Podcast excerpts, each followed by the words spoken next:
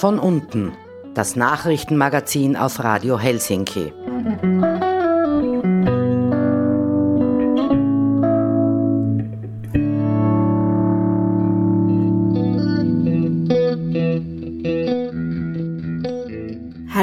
Es ist wieder Zeit für von unten das kritische Nachrichtenmagazin auf Radio Helsinki 92,6. Am Mikrofon begrüßen euch heute Tamara, Lili und Nikita mit folgenden Themen. Nach zwei Jahren Verhandlungen steht das EU-Lieferkettengesetz auf der Kippe. Nikita hat mit Stefan Grasgruber-Kerl von Südwind darüber gesprochen, woran das liegt. Danach die Linke in Österreich. Nikita von der Von unten Redaktion hat Robert Volltin zu seinem neuen Buch befragt. Wir starten zunächst mit einigen Meldungen von Lilly.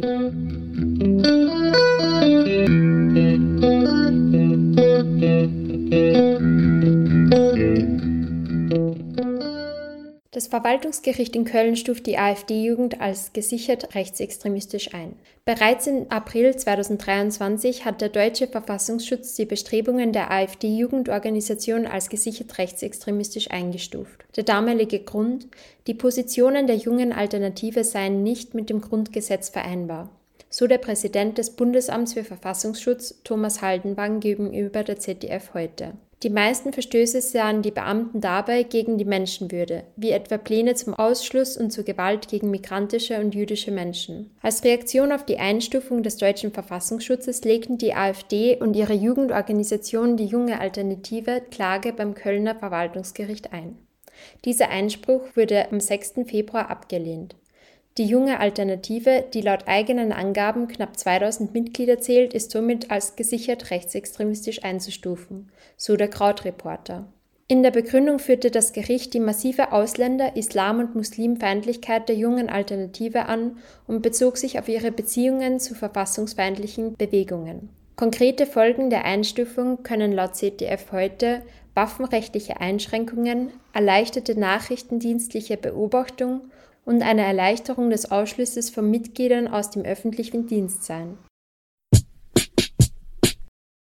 Die letzten zwölf Monate waren im Durchschnitt über 1,5 Grad zu warm. 1,5 Grad mag zwar nicht viel gingen, jedoch täuscht der Durchschnittswert. Denn mit der Temperatur steigt auch die Wahrscheinlichkeit des Auftretens von Hitzewellen, Dürren und Überschwemmungen.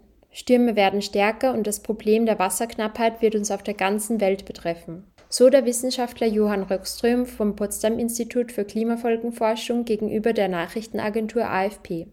Um solche katastrophale Folgen des Klimawandels abzuwenden, hat die Weltgemeinschaft 2015 im Pariser Klimaabkommen vereinbart, die Erderwärmung auf deutlich unter 2 Grad, möglichst aber auf 1,5 Grad im Vergleich zum vorindustriellen Zeitalter zu begrenzen. Wie die Frankfurter Allgemeine berichtet, haben wir diese Grenze nun erstmals im 12-Monats-Durchschnitt überschritten. Laut dem EU-Erdbeobachtungsprogramm Copernicus lag die globale Durchschnittstemperatur vom Februar 2023 bis Jänner 2024 demnach um 1,52 Grad Celsius über dem Referenzwert im vorindustriellen Zeitalter.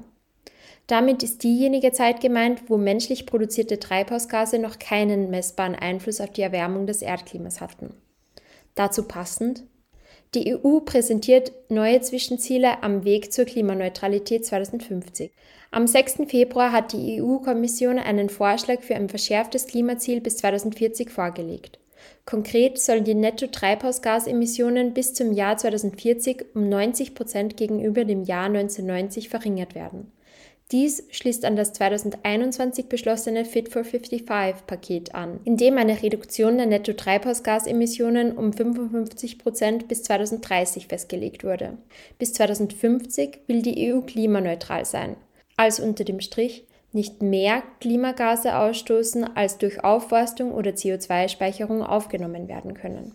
Laut dem Bundesministerium für Land- und Forstwirtschaft kann die nun veröffentlichte Mitteilung über das Ziel, die Treibhausgasemissionen um 90 Prozent zu senken, als Basis für Gesetzesvorschläge der nächsten EU-Kommission gesehen werden. Der Vorschlag stammt vom wissenschaftlichen Expertengremium der EU-Kommission, dem European Scientific Advisory Board on Climate Change. Dieses kam zum Entschluss, dass die EU bis 2040 ihre Emissionen um 90 bis 95 Prozent reduzieren muss, um die Klimaziele einzuhalten. Mit dem 90-Prozent-Ziel bewegt man sich also bereits an der Untergrenze des von Experten als nötig Gesehenen. Dieser Wert ist erstmal nur ein Zielwert. Genaue Maßnahmen müssen noch verhandelt werden.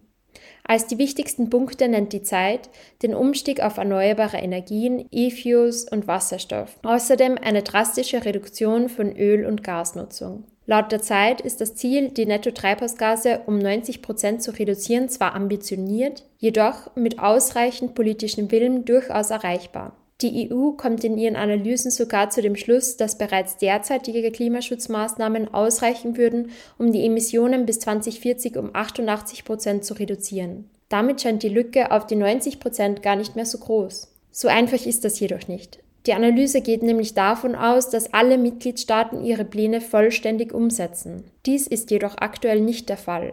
Österreich hinkt zum Beispiel stark hinter seinen eigenen Plänen hinterher. 2021 lagen die Treibhausgasemissionen laut Umweltbundesamt nur 1,9 Prozent unter denen von 1990. Von unten. Wir sind mit euch auf der Straße.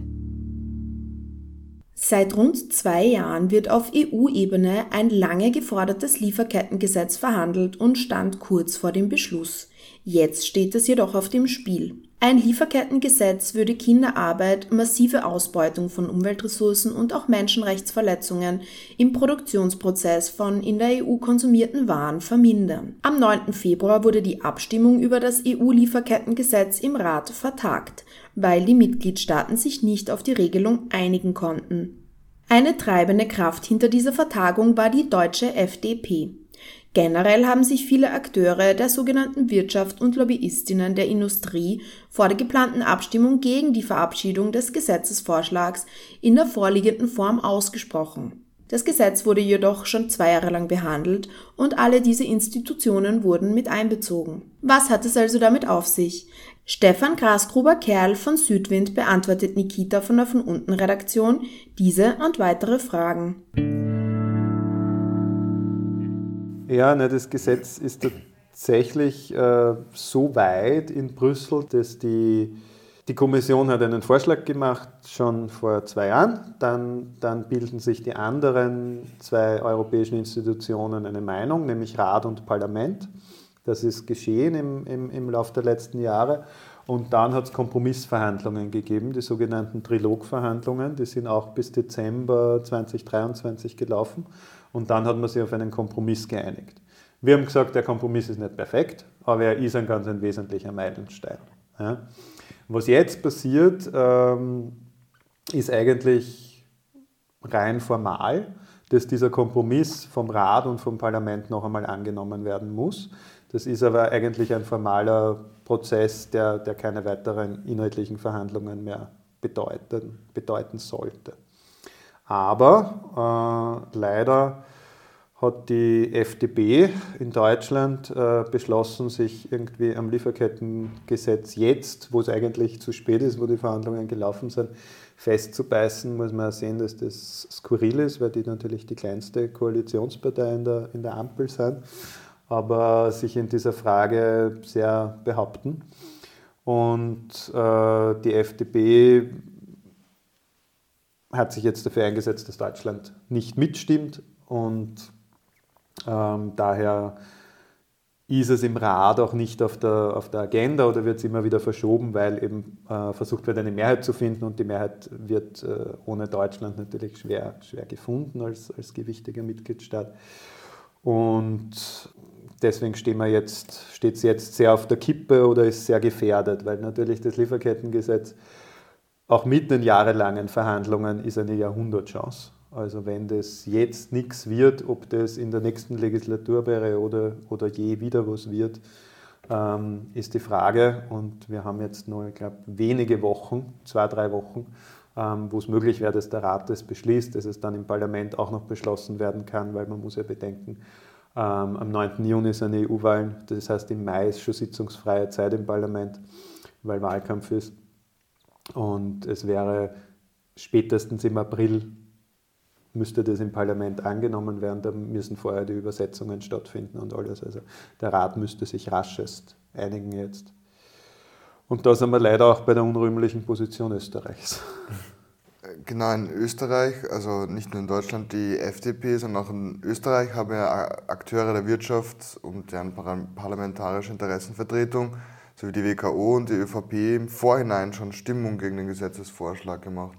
Warum ist es gerade von der Wirtschaftsseite, wird das Gesetz so hart bekämpft in der Form, wie es ist? Man muss einmal sagen, und das haben wir heute in einer Presseaussendung gesagt in der Früh, ähm, es braucht hier eine, eine Rückkehr zur Sachpolitik. Ja. Es ist in der Meinung vom, vom Südwind völlig daneben, jetzt, wo das eigentlich paktiert ist, der Kompromiss verhandelt ist, das Ding fertig ist, völlig daneben, jetzt zu sagen, na, aber wir wollen es anders. Es gab ja einen ewigen Verhandlungsprozess in Brüssel, aber auch in Österreich.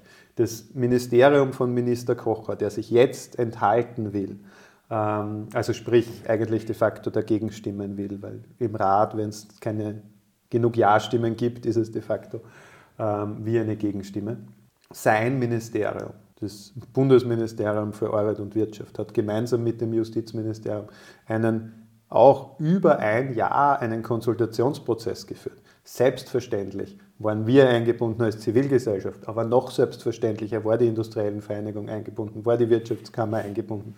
Wir sind an runden Tischen gesessen im Kocherministerium und im Justizministerium, haben das diskutiert. Es haben alle Stakeholder ihre Interessen eingebracht von zivilgesellschaftlicher Seite, von Sozialpartnerseite, von Wirtschaftsvertretungsseite. Selbstverständlich. Und natürlich hat der Minister Kocher seine Meinung eingebracht, was denn sonst.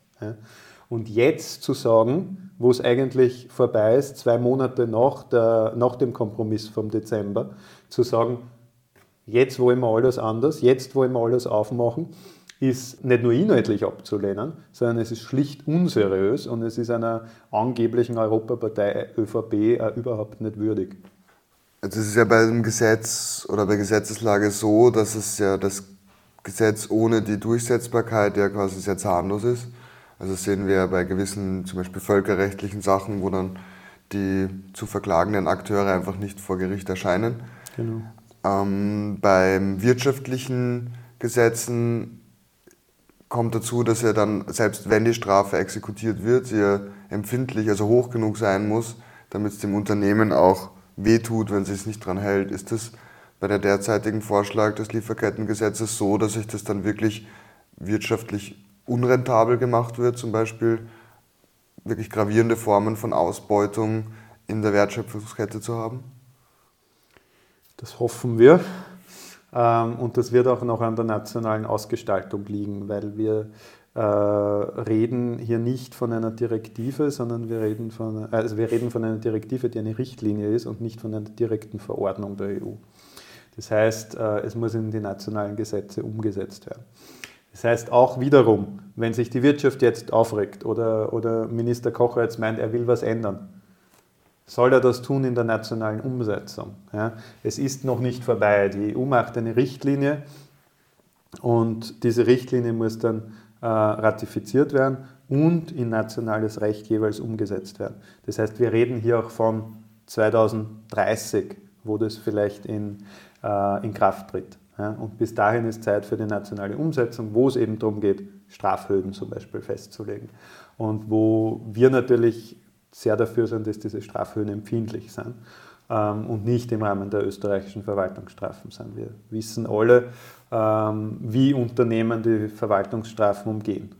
Stichwort Signa mit ähm, 30 oder ich weiß nicht, hunderten Gesellschaften. Jede Gesellschaft zahlt jedes Jahr 700 Euro ähm, weil sie keine Bilanz vorlegt aus der Portokasse, weil das Unternehmen wie diesen schlicht und ergreifend egal ist. Also natürlich müsste, äh, müssten die Strafen signifikant und empfindlich sein. Aber wir glauben, dass die zivilrechtliche Haftung hier schon Möglichkeiten gibt, weil die zivilrechtliche Haftung eben bedeutet, ich zahle nicht nur eine Verwaltungsstrafe, sondern ich muss die Betroffenen entschädigen.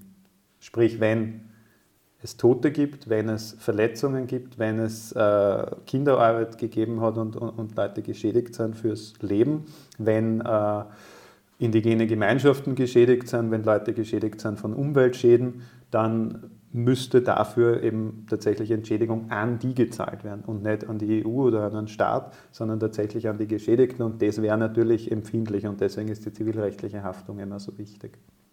Die EU selber ist ja anhand von wirtschaftlichen Paradigmen konstituiert worden, also schon auch in den Erfahrungen des Zweiten Weltkriegs und der Kriege in Europa, aber so die, die Aufnahmebedingungen sind ja wirtschaftlicher Natur, also man mhm. kann schon sagen, die EU ist schon ein wirtschaftsdominiertes oder fokussiertes Bündnis.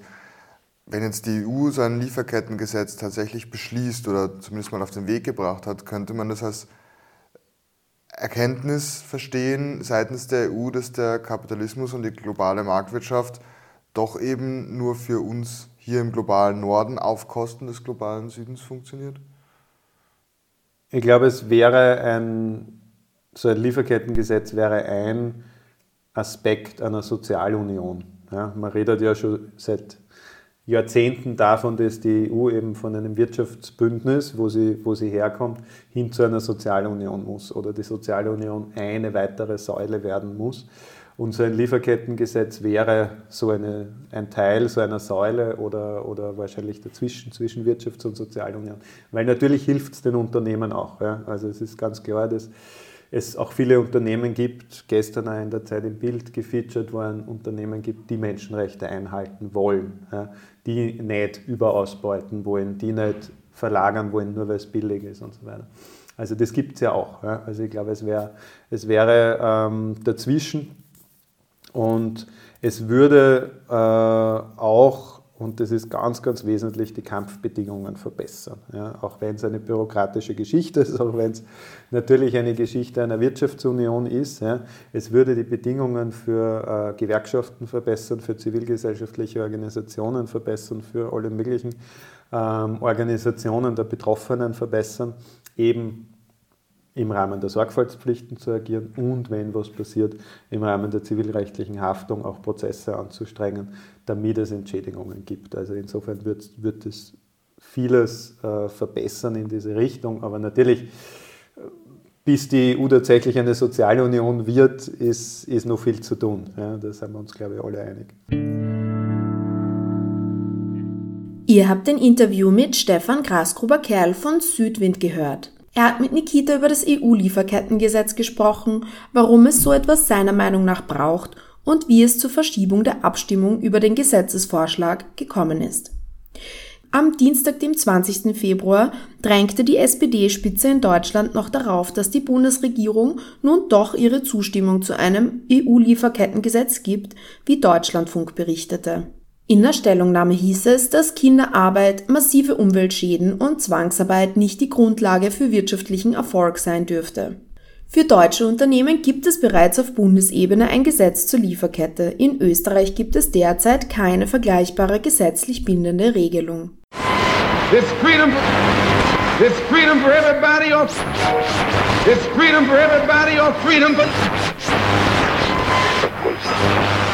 It's freedom for everybody or freedom for nobody. Radio Helsinki. Freies Radio auf 92,6. Wir kommen zum zweiten Beitrag, die Linke in Österreich. Der Wahlerfolg der Grazer KPÖ samt kommunistischer Bürgermeisterin schlug weltweit Wellen. Auf einmal interessierte sich sogar die New York Times für unsere kleine Stadt in der kleinen Alpenrepublik. Die letzten zwei Jahrzehnte war man eher anders aus Österreich gewohnt. Der Höhenflug der rechtsextremen FPÖ und ihre Regierungsbeteiligung bereits im Jahr 2000 kann rückblickend als Vorbote des europaweiten Rechtsrucks gesehen werden. Linke Politik scheint in Österreich kaum existent zu sein, aber es gibt sie die Linke in Österreich.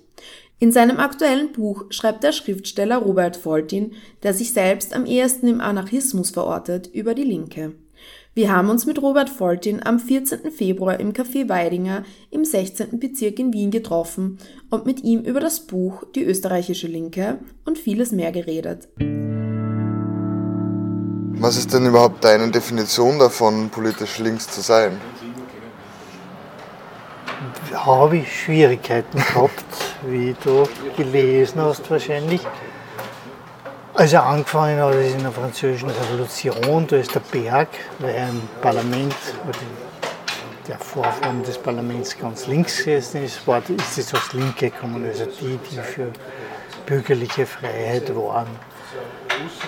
Und insofern ist der Links-Rechts-Dichotomie schon immer mit Parlamentarismus verhaftet gewesen. Und das war schon mein erstes Problem. Auch so mit dem Bürgertum.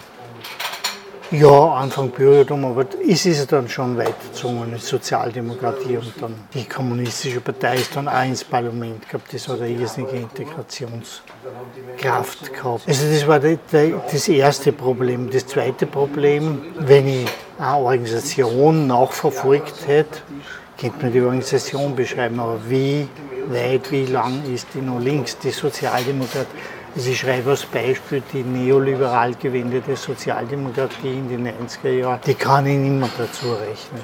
Und dann war es ja vorher schon für mich nach 45, waren das rechte Sozialdemokraten und es hat nur die Linke in gegeben. Aber zugleich habe ich natürlich vorher den Austromarxismus mit den Problemen, die es gibt, als links behandeln müssen oder Teil der Linken. Wo ich auch meine Probleme habe, weil die Disziplin kritisiert, die nicht umgehen hat können mit spontanen Bewegungen.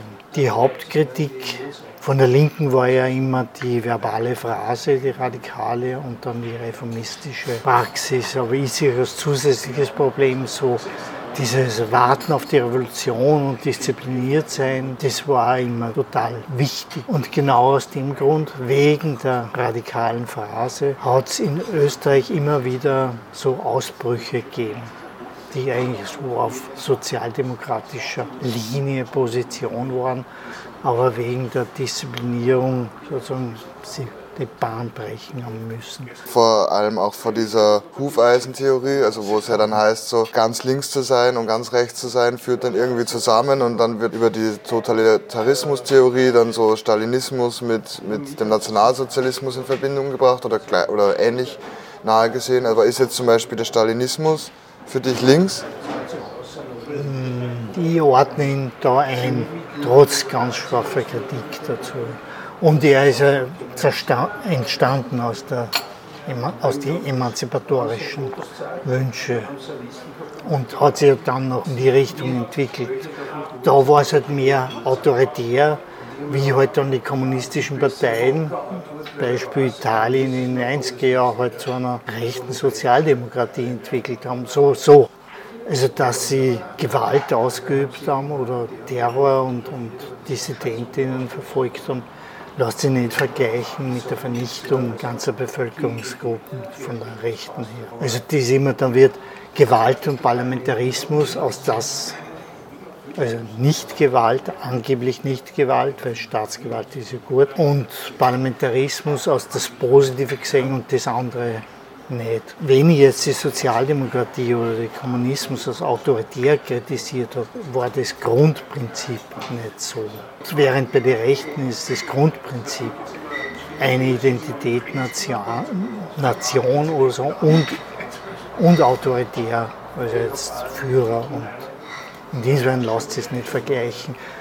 Wenn sowas ist, das heißt jetzt nicht, dass das auf der Linken nicht gegeben hat, aber dann war das sozusagen ein Fehler auf der Linken, der sich in diese Richtung entwickelt hat. Und nicht jetzt, dass das irgendwie zusammenkommt. Das umgekehrt ist so, also manche Kommunikationsformen hat die Rechte übernommen, der Faschismus, die Aufmärsche und so. Und dann hat es dazu gepasst zum Militärischen. Kommen wir jetzt zu deinem Buch. Also das Buch ist Die Linke in Österreich. Und was war denn deine Motivation, so ein Buch oder genau dieses Buch zu schreiben?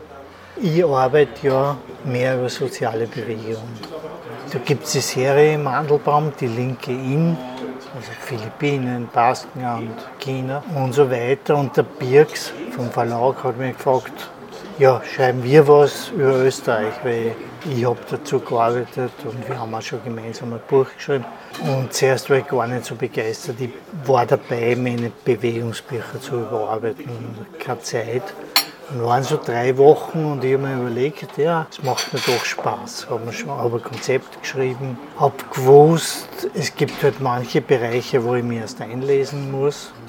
Und dann hat es mir echt Spaß gemacht, das zu schreiben.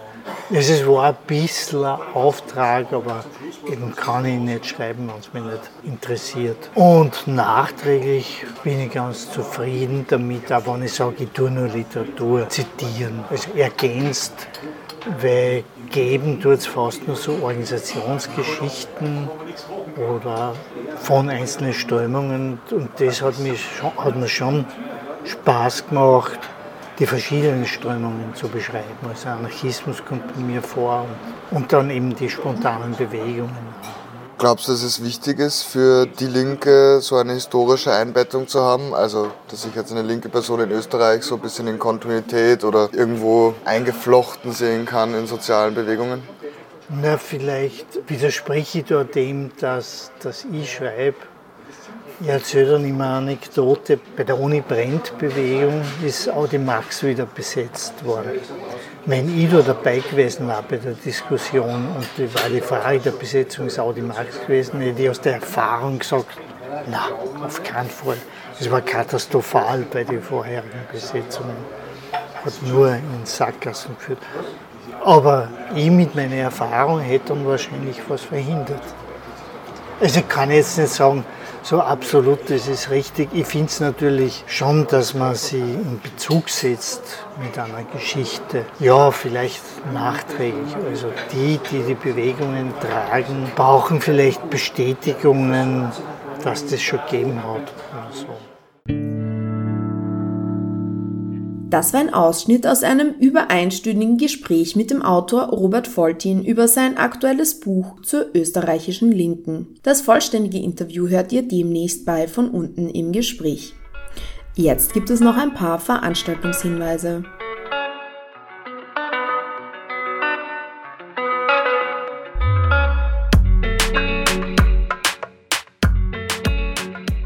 Im feministischen Monat März finden gleich zwei Veranstaltungen von der Initiative Versorgen zum Thema Care-Arbeit statt. Am Donnerstag, dem 14. März, geht es um die Frage, wieso gratis Care-Arbeit im Kapitalismus systematisch ausgeblendet wird. Dazu erklären Katharina Mader und Gabriele Michalic den unsichtbaren Zusammenhang und die Folgen für insbesondere Frauen. Außerdem wird diskutiert, wie sich der Neoliberalismus der letzten Dekaden auf das Leben und die Sozialpolitik ausgewirkt hat. Die Veranstaltung findet am 14. März um 18.30 Uhr online über Zoom statt und es wird um Anmeldung auf der Website www.versorgen.at gebeten. Ebenfalls vom Versorgenbündnis gibt es am Donnerstag, dem 28. März um 18.30 Uhr die Veranstaltung Care-Krise als Kapitalismuskrise mit Nancy Fraser. Nancy Fraser ist eine US-amerikanische Philosophin, kritische Theoretikerin und eine bekannte feministische Denkerin. Sie wird ihre Thesen zur Care-Krise erklären, geschlechtsspezifische Aspekte offenlegen und ihre Ideen für eine emanzipatorische Politik herausarbeiten und mit euch gemeinsam diskutieren. Die Veranstaltung findet am 28. März um 18.30 Uhr online über Zoom statt und es wird um Anmeldung auf der Website www.versorgen.at gebeten.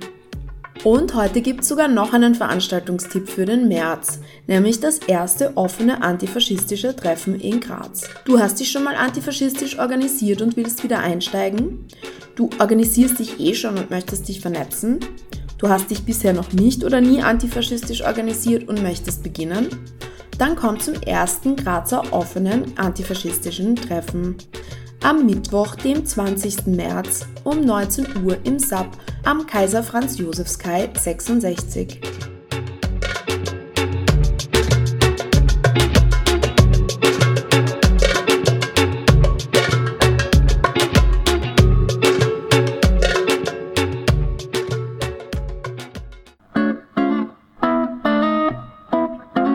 Und damit sind wir am Ende der heutigen Sendung angelangt. Die Wiederholung dieser Ausgabe hört ihr am Donnerstag um 7.30 Uhr und um 12 Uhr. Von unten hört ihr außerdem am Donnerstag wieder mit den Stimmlagen, dem österreichweiten Magazin der freien Radios. Aus dem Studio verabschieden sich Tamara, Lilly und Nikita. Wir hören uns. Das war von unten, das Nachrichtenmagazin auf Radio Helsinki.